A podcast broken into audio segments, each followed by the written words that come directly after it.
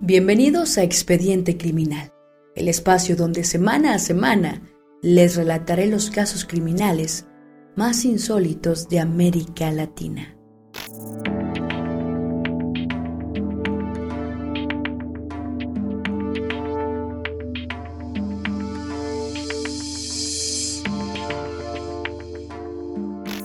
¿Por qué se realizan tantos secuestros en la Ciudad de México? La realidad es que ser una persona con cierto nivel económico en México puede ser peligroso. Al llegar al trabajo, a la salida de un restaurante, incluso en la puerta de tu propio hogar, uno nunca sabe cuándo puede ser víctima de secuestro. Cada caso es un escenario distinto y en el expediente de hoy vamos a conocer la terrible historia del que fue denominado como uno de los secuestros más largos efectuados en la Ciudad de México. Conozcamos el escabroso y trágico secuestro de Priscila Loera. Para entender el caso a detalle, es necesario conocer cómo operaba esta banda. Las pelonas, como fueron conocidas, ganaron rápidamente un estatus dentro del infame mundo del delito el grupo comenzó a operar a partir del año 2002 en las alcaldías que se encuentran en el sur de la capital, entre ellas Tlalpan, Xochimilco y Coyoacán. Siempre se destacaron por su nivel de violencia y agresividad, tanto con las víctimas secuestradas como en las negociaciones de libertad con sus allegados. De hecho, de ahí proviene el nombre de la banda. Como parte del maltrato al que eran expuestas las víctimas, se iniciaba por rapar sus cabelleras, con mucha más saña si de mujeres se trataba. Sin embargo, esto era apenas el inicio del calvario que estos secuestradores estaban dispuestos a llevar a cabo. Operando siempre en un radio pequeño, su principal blanco estaba conformado por jóvenes que asistían a preparatorias o universidades, siempre privadas. Las pelonas nunca apuntaron a secuestros cortos con pedidos de rescate módicos. Más bien era todo lo contrario. Una vez efectuado el hecho, llegaban los pedidos de pequeñas fortunas a las familias de las víctimas. El destino se tornaba incierto a partir de ese momento crucial. La seguridad de salir con vida del cautiverio se tornaba cada vez más difusa, más allá del dinero. Estos momentos fueron algunos de los vividos por Priscila Loera. Conozcamos su historia. 11 de diciembre de 2007. Todo empezó con un choque automovilístico en la calle. Una joven de 18 años estacionó su vehículo para ayudar. En ese mismo instante, la pantomima se revela y cuatro hombres meten a la mujer solidaria a su propio automóvil, a la fuerza. Priscila Loera estaba llegando a la empresa de transportes de su padre cuando su secuestro fue captado por las cámaras de seguridad. Los secuestradores habían estado preparando la hábil trampa horas antes de efectuar el rapto.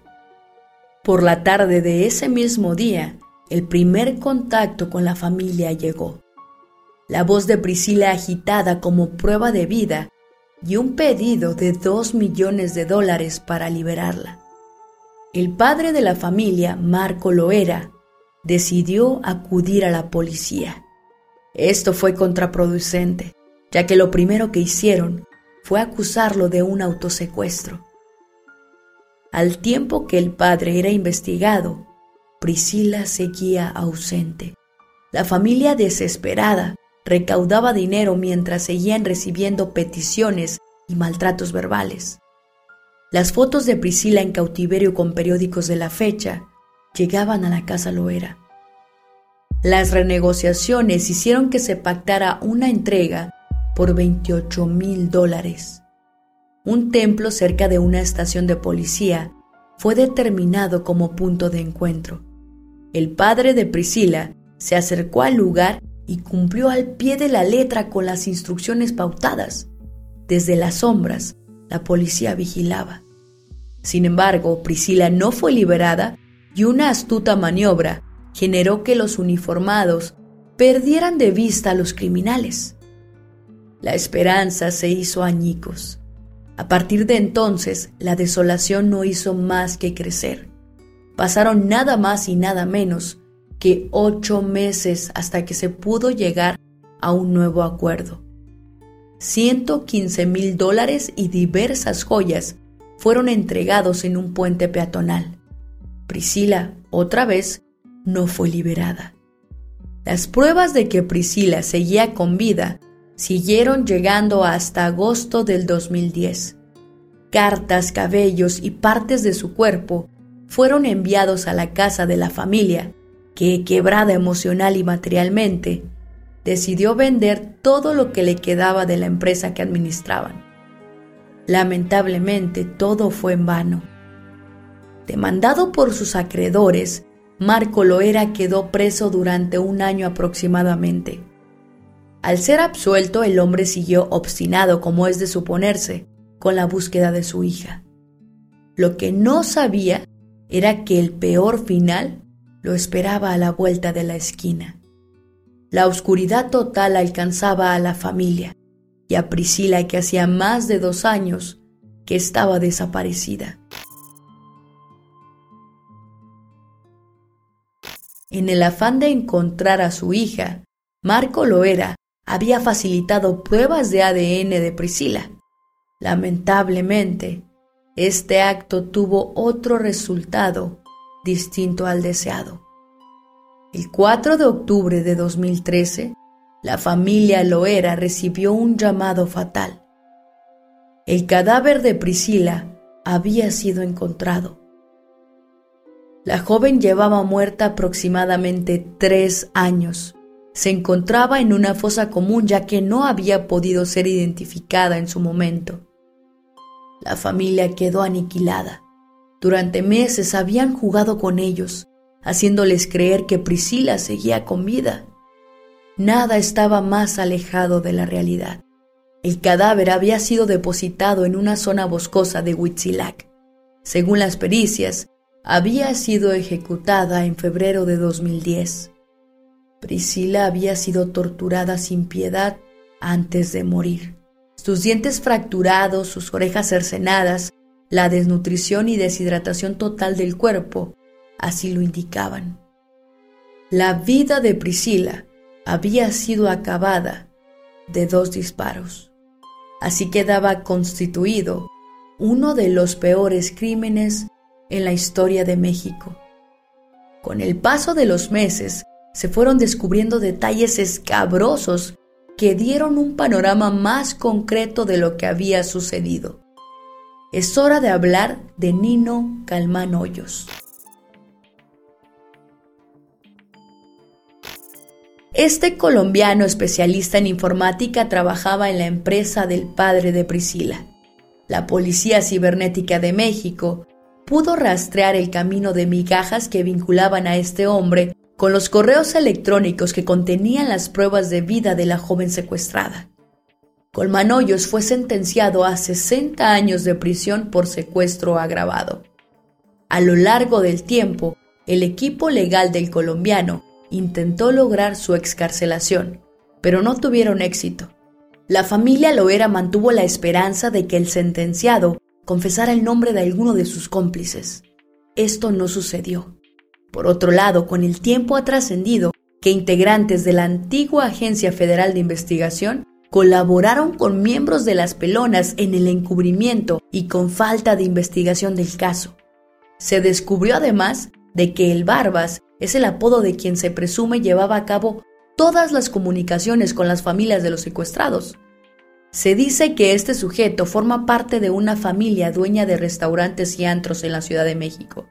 Poco más pudo saberse. Los secuestradores de Priscila, pese a haber sido capturados en video con las caras descubiertas, no pudieron ser identificados. Desde 2007, su identidad es una incógnita. ¿Qué posible paz le queda a la familia Loera y a la memoria de Priscila luego de tanta impunidad? El constante peligro de sufrir un secuestro similar es uno de los grandes males de nuestra época en México.